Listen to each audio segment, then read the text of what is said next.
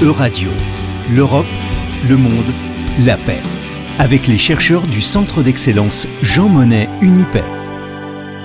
Bonjour Albrecht Sontag. Bonjour Laurence. C'est l'heure de l'Europe, le monde et la paix et vous souhaitez évoquer aujourd'hui l'histoire peu connue d'un ambassadeur sportif pour la paix.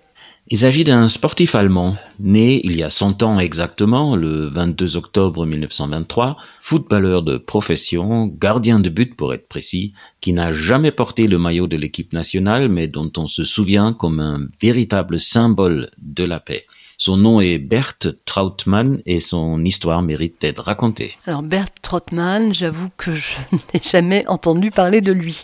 C'est normal. Dans le processus de réconciliation engagé avec l'Allemagne après la Seconde Guerre mondiale, on s'est focalisé naturellement et à juste titre sur le rapprochement franco-allemand.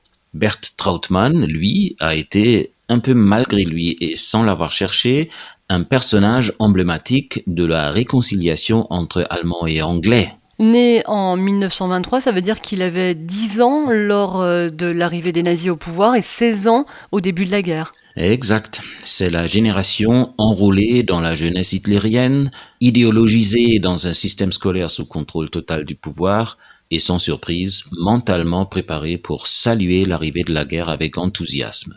Contrairement aux étudiants de la Rose Blanche, Bert Trautmann n'a aucun doute sur le bien fondé du régime. À 17 ans, il se porte volontaire à l'armée de l'air, puis il combat en tant que parachutiste en Russie, en Ukraine et en Normandie.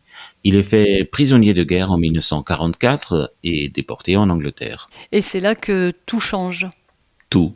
D'abord, il n'en revient pas de la décence avec laquelle les Anglais traitent les prisonniers. Ce qu'il a raconté euh, pendant des années, soit dit en passant, recouvre en tout point l'expérience de mon propre père, né en 1920, et comme lui, prisonnier en Angleterre jusqu'en 1948.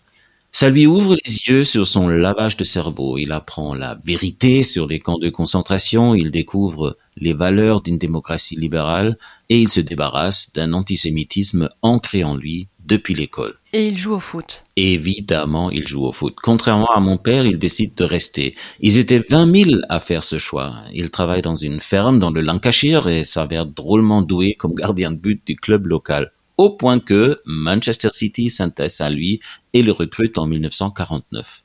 Inutile de vous dire qu'un ancien soldat de la Luftwaffe qui avait bombardé tant de villes anglaises n'est pas forcément le bienvenu partout et on le lui fait vite comprendre il faut l'intervention du rabbi local. Franchement, ça s'invente pas pour calmer les esprits.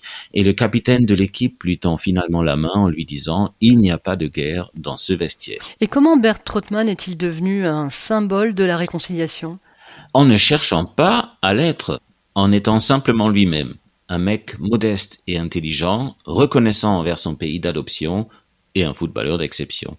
En 15 ans, il a fait 545 matchs pour Manchester City, le plus célèbre étant la finale de la Coupe en 1956, à la fin de laquelle on s'aperçoit qu'il a terminé la rencontre avec cinq vertèbres cervicales brisées.